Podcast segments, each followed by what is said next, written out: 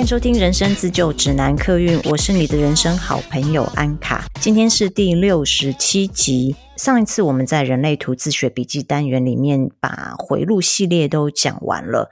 我有收到听众朋友敲碗说，呃，想要听人生角色。在我开始讲人类图的前面几集呢，我有讲过两集的人生角色，我分成一三五爻跟二四六爻。其实没有人这样分开讲啦，但我当时看完区分的科学之后，我的感觉是一三五爻生存在这个世界，相较之下好像没那么轻松，感觉不是自己为难自己，就是世界为难他们哦，他们无法以一种。像六爻抽离友善的方式跟世界相处，呃，所以那个时候我才会把一三五爻放在一起讲，二四六爻放在一起讲。但这只是我个人浅见啦。这次呢，我们来讲人生角色的系列，我就会用书上的方式带大家从一爻开始讲到六爻。人类图呢，在描述人生角色的时候，很喜欢用盖房子的。观念来讲，一爻就是一个房子的地基。当我们要去买房子的时候，我们会不会去查一下这间建设公司它过去盖的房子怎么样？它是用什么方式在盖这个房子？一栋房子这么贵，如果它的地基不稳固，或者是它的防震系统没有做好的话，我们这个钱不就白花了吗？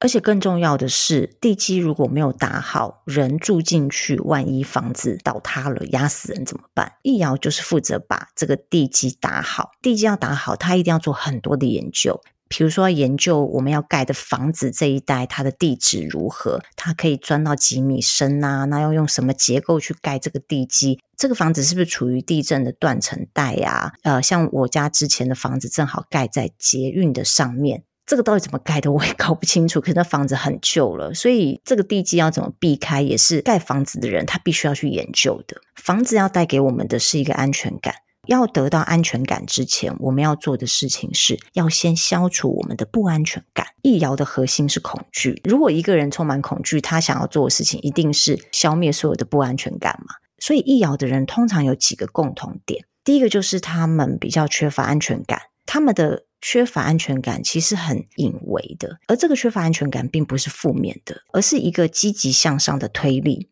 因为缺乏安全感，所以我要去把所有的事情研究清楚。因为缺乏安全感，所以我必须要拼命的把所有打地基的基础知识搞清楚。那想当然而易遥对于还没有研究透彻的事情，比较容易抱着怀疑的心态。如果有人提出这件事情的相关看法，但他们觉得对方提出的佐证不足的时候，他们心里可能会先质疑一番，转头就去找更多答案，甚至更好的答案。易遥的相关人生角色呢，有四个：一三一四四一五一。易遥如果是在前面，比如说一三一四，表示的是他们在头脑层面。是很清楚他们想要研究的，而这个表意识呢，转化出来就是我们的思考方式，我们的价值观。换句话说，一三一四的人呢，他们热爱钻研，他们自己非常清楚，而且他们的头脑也很需要做这件事情。那易遥在身体层面的人呢，是四一五一哦，四一五一的人，他们的钻研有点像是日本职人的那种方式。他们会身体力行，比如说用身体去研究咏春拳，然后把咏春拳学到极致。总而言之，他们就是身体力行的去做这件事情。等一下我会举几个例子哦，因为一三一四四一五一的人我都有认识，那我分别有观察一下他们在头脑层面跟身体层面是如何去研究他们想研究的事情。以全球人口分布比例来说，一三的人是最多的。我的确也认识最多一三的人，我有认识一三的生产者跟投射者。还有一四的生产者，我只能说，易遥在头脑层面的人真的好爱找疑点、解盲点。我分别跟两个一三投射者讨论过人类图，好可怕！如果他们发现这里有一个洞，他们就会针对这个洞讨论。讨论完之后，感觉又延伸出好多个洞，洞洞相连，没完没了。而且他们的确是蛮固执的。当然，我相信站在一三的角度，对他们来讲，那个不是固执，那是一个理所当然，我必须要研究透彻的一个事情跟行为。在还没有找到完整滴水不漏的答案之前，有疑问当然是自然的。我觉得一三投射者又跟一三的生产者不一样，一三投射者他。看到问题之后，他会延伸出很多的问题，针对这个问题去做讨论，但他们不见得会去找出答案来。可是，一三的生产者，他们提出问题的目的是他们要找到答案。投射者比较是提出问题之后，引导别人来找到这个答案。如果你找到答案，他们会觉得自己很成功，成功引导你找到答案。而生产者呢，则会自己动手找。生产者找到答案的时候，他们会觉得很满足。那一四的人也是非常会钻研哦。我前一阵子认识一位呃分析师，他专门研究轮回交叉，他就是一四人生角色。我真的很佩服他们做研究的时候，把自己当侦探一样。诶，我们都知道轮回交叉是人类图要学到嘛，后面的阶段的时候才会学到呃轮回交叉，而且实际上在研究轮回交叉的人也不多，因为他。真的是比较有点难度跟深度哦。我认识这位一四人生角色的分析师，我就觉得很妙，因为他的易遥在前面，然后他会去研究跟人家不一样的东西，然后而且是研究的很透彻。那四一跟五一人呢，他们是用身体做研究。大家还记得第五十五集的 Bessy 老师吗？他就是五一人。不论是彩妆、服装设计，他都投入得好深哦。而且他在这一行里面，就是从头到尾都没有离开过。虽然彩妆、服装这个不是我们一般讲的很学术的知识，他的职业生涯里面其实一直在做同一件事情，都是跟彩妆、服装设计有关。所以大家说五一人有才华，我觉得这是真的哦，因为易遥在他们身上。的表现就像日本职人一样，非常有耐心、毅力。他们会用手、用身体去钻研一项技能。那我另外认识一位瑜伽老师，他是四一人。他原本不是做瑜伽这个行业，后来他自己花了很多的时间去上课。几年下来，突然有一天，我看到他的 IG 上面 po 文，他已经变成一位瑜伽老师了。这一位四一人呢，其实我以前跟他是同事的关系哦。当我们在做同事的时候，完全看不出来他是对瑜伽有兴趣，因为我觉得瑜伽是一个蛮需要身体耐力的支持跟展现的运动。以前跟他共事的时候，完全看不出来他。有这样子的恒心跟毅力，能够练下去。因为我自己也练瑜伽，我甚至比他更早开始练瑜伽，可是我却没有这样子的耐心跟耐力哦，能够像他这样持之以恒锻炼自己的身体，成为一名瑜伽老师。然后后来知道他是四亿人的时候，我就完全理解了易遥在身体层面的那个耐力，哇，真的是真的是我望尘莫及的哦。像 Bassy，我在工作上面也跟他合作蛮长一段时间哦。你知道彩妆师。一整天下来的工作时数跟需要耗的体力是非常大的。有时候我们早上九点开始梳化，到中午的时候我已经累瘫了，我就想要坐下来休息。可是他完全没有哦，我常常跟他工作一整天，我看他都是站着，我很少看到他坐下来休息。就算 model 在拍照的时候，他也是会在旁边盯场，然后看这个妆有没有掉，需不需要补，是完全没有坐下来的时间。他自己也不让自己坐下来。所以我觉得易遥在身体层面，他们为了要去研究一个他们自己喜爱的、热爱的项目的时候，那个身体上面的耐受度是非常高的。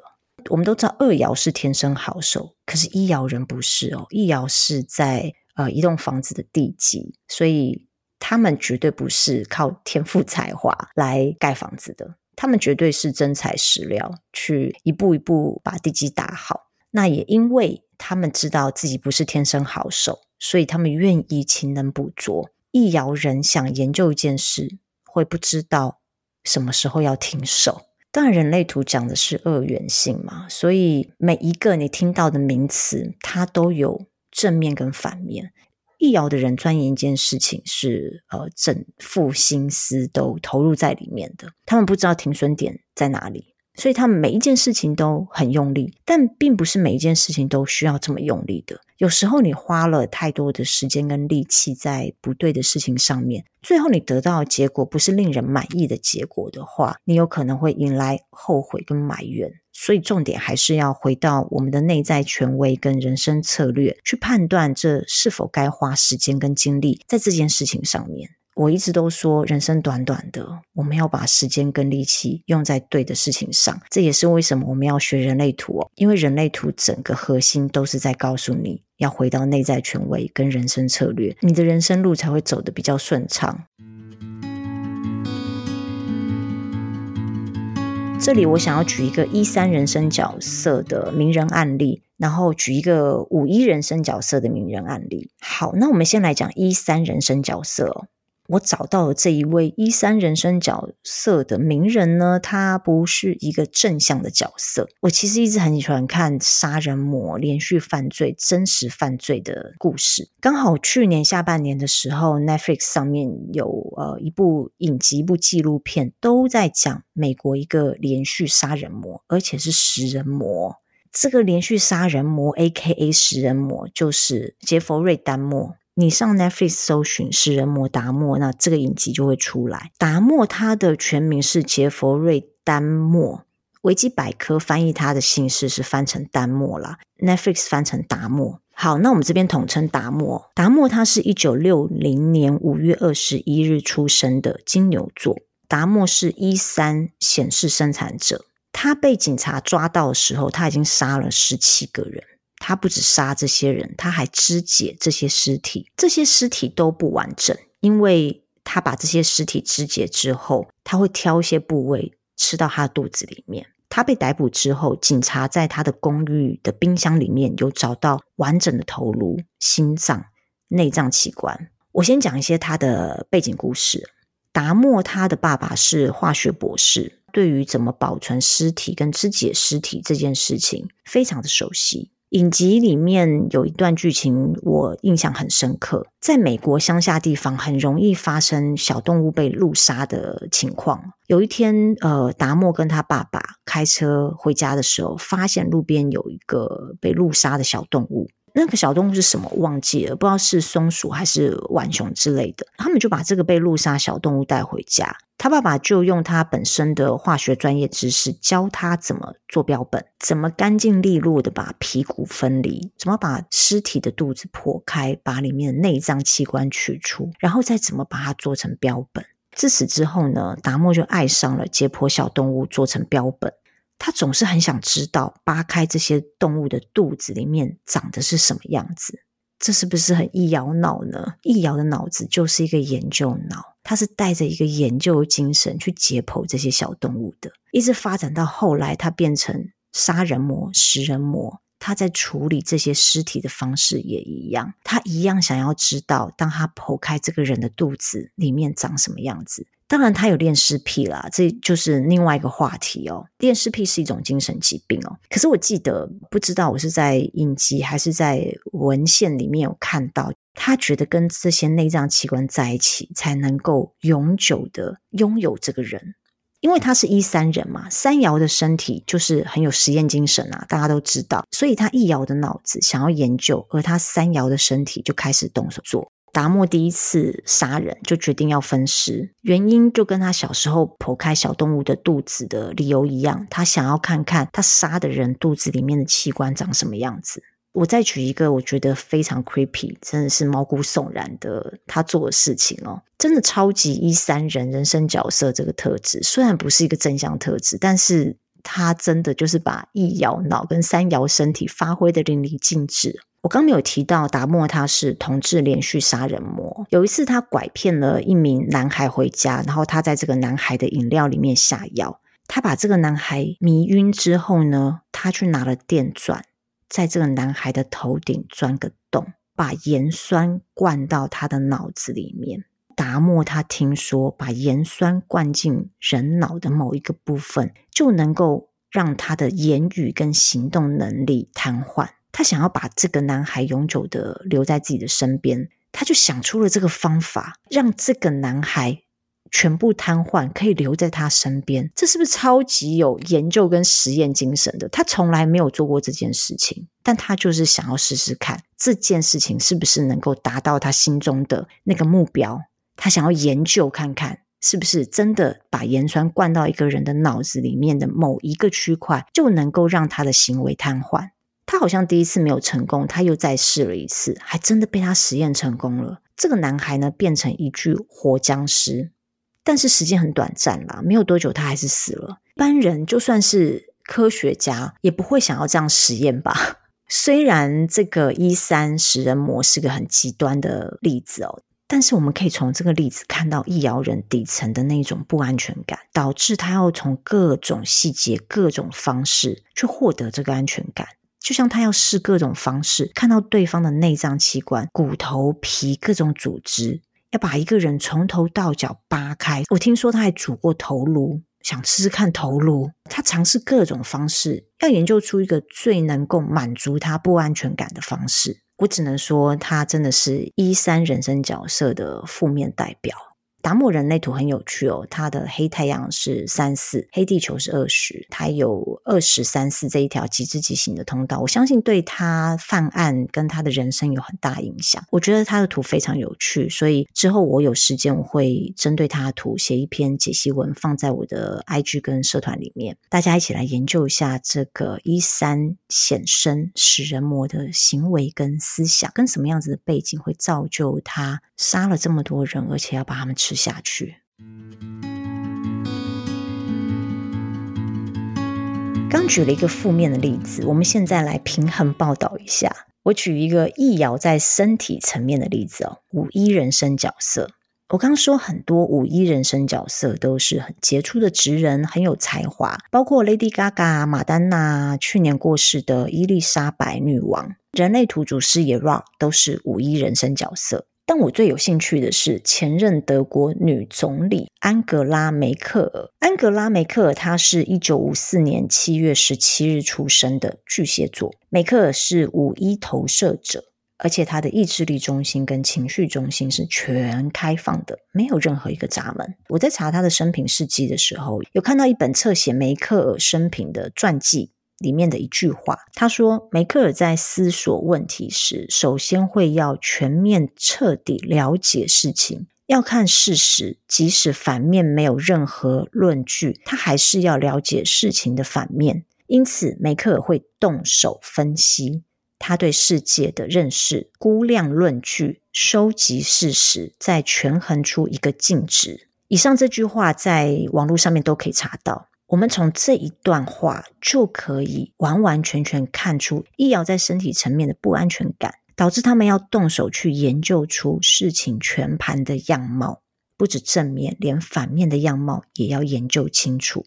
还有另外一篇网络报道说，梅克尔从不仓促做决定，也不贸然下定论。他会在脑海里把所有应对对方的方案想过一遍，一一思考可行性跟各界的反应。但他绝不会张扬自己的理念，发言上更是出名的模棱两可。德国民众甚至发明了一个新的动词。这个动词我不会念，但拼音是 M E R K E L N。他们用这个动词来形容支吾其词的样子。梅克尔为什么会在需要公开发表言论的时候，时常表现出支吾其词的样子呢？因为当时的他没有得到事情全貌，他没有办法下定论。他的支吾其词为的是让正反双方都不得罪的妥协之道。他的易遥身体不敢随便说话。他一定要动手，彻底分析了事情的全貌，他才敢下定论，也才敢回应。没有通盘研究彻底之前，他是不会随便唬烂、随便给意见、给答案的。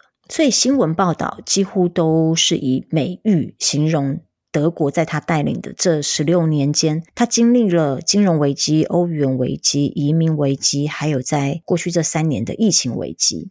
有一份全球领袖支持度的民众调查说，梅克是全球领袖排名的榜首。这一点是不是非常五爻呢？五爻被投射成领导者，不管他自己是不是认为自己是一个称职领导者，或者是说他实际上能力真的是一个很优秀领导者，但至少从外界看来，他都被投射成是一位非常优秀的领导者。我觉得他的确活出了五一人生角色的特质：五爻领导，一爻研究，这是不是非常有趣呢？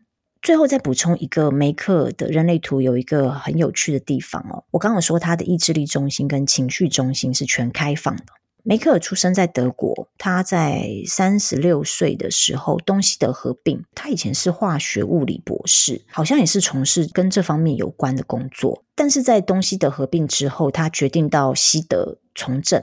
因为他小时候是在东德长大的，东德当时还是共产国家，在集权统治的政治下，即使他的内心政治立场不同，他也能够把自己的心思跟情绪掩饰得非常好。我看到这个的时候哦，我马上想到，因为梅克尔的情绪中心全开放，情绪中心全开放的人，自身情绪波幅本来就不大。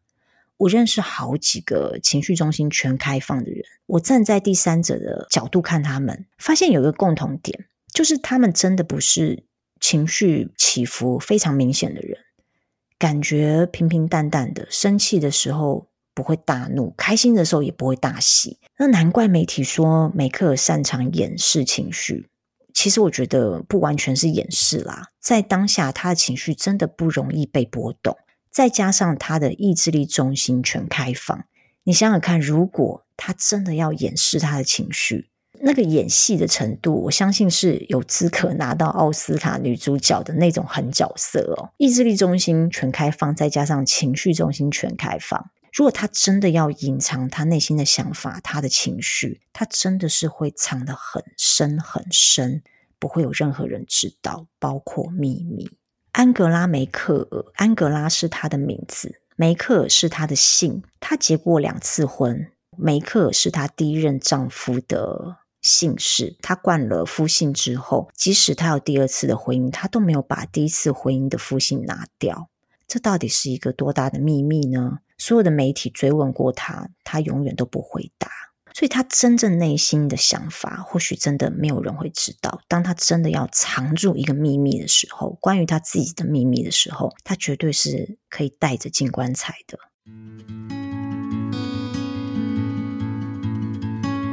今天讲了易遥的特质，以及举了两个例子，一个是易遥在意识层面，一个是在身体层面。其实不管在哪一个层面哦，易遥的底层就是因为缺乏安全感而成为研究者的动力。如果你是易遥人，欢迎留言告诉我，你有同感吗？你为了满足安全感，你做了哪些研究？这些研究你做的有多广，有多深啊？最后是闲聊时间，一直以来呢，都有听友问我是否有开课。之前呢，感觉荐骨一直都没有回应。最近在过年前，因为又有听友来询问，当时荐骨好像启动了。我觉得荐骨的练习真的是你生活当中要一直不停的练习。去年其实我公告过两堂课，也有听友报名，但最后我就是没有动力去把那个课真的执行出来。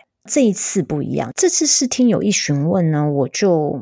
脑子里马上就把课程内容都规划出来了，然后也没有觉得有任何阻力的感觉，很快的就把。呃，所有相关资讯全部统整出来。当然，对我来讲，它也还是是一个实验，因为我也很怕是像去年的状况，就是其实它并不是一个正确的荐股的回应，但我硬是去做了，就遇到了阻力。今年这一次的尝试，感觉是正确的荐股的回应，所以在二月一号的时候，我就公告了三月份我会开两堂一对一的人类图家教课。这个家教课呢，是带你学习看懂自己的图，同时你也会在课程中了解到。所有人类图的基础知识，理论上你会学习到红黑定义啊、意识无意识、四大类型人生角色、九大能量中心、内在权威跟策略。实际上，你会透过游走在自己的人类图当中，看见自己是谁。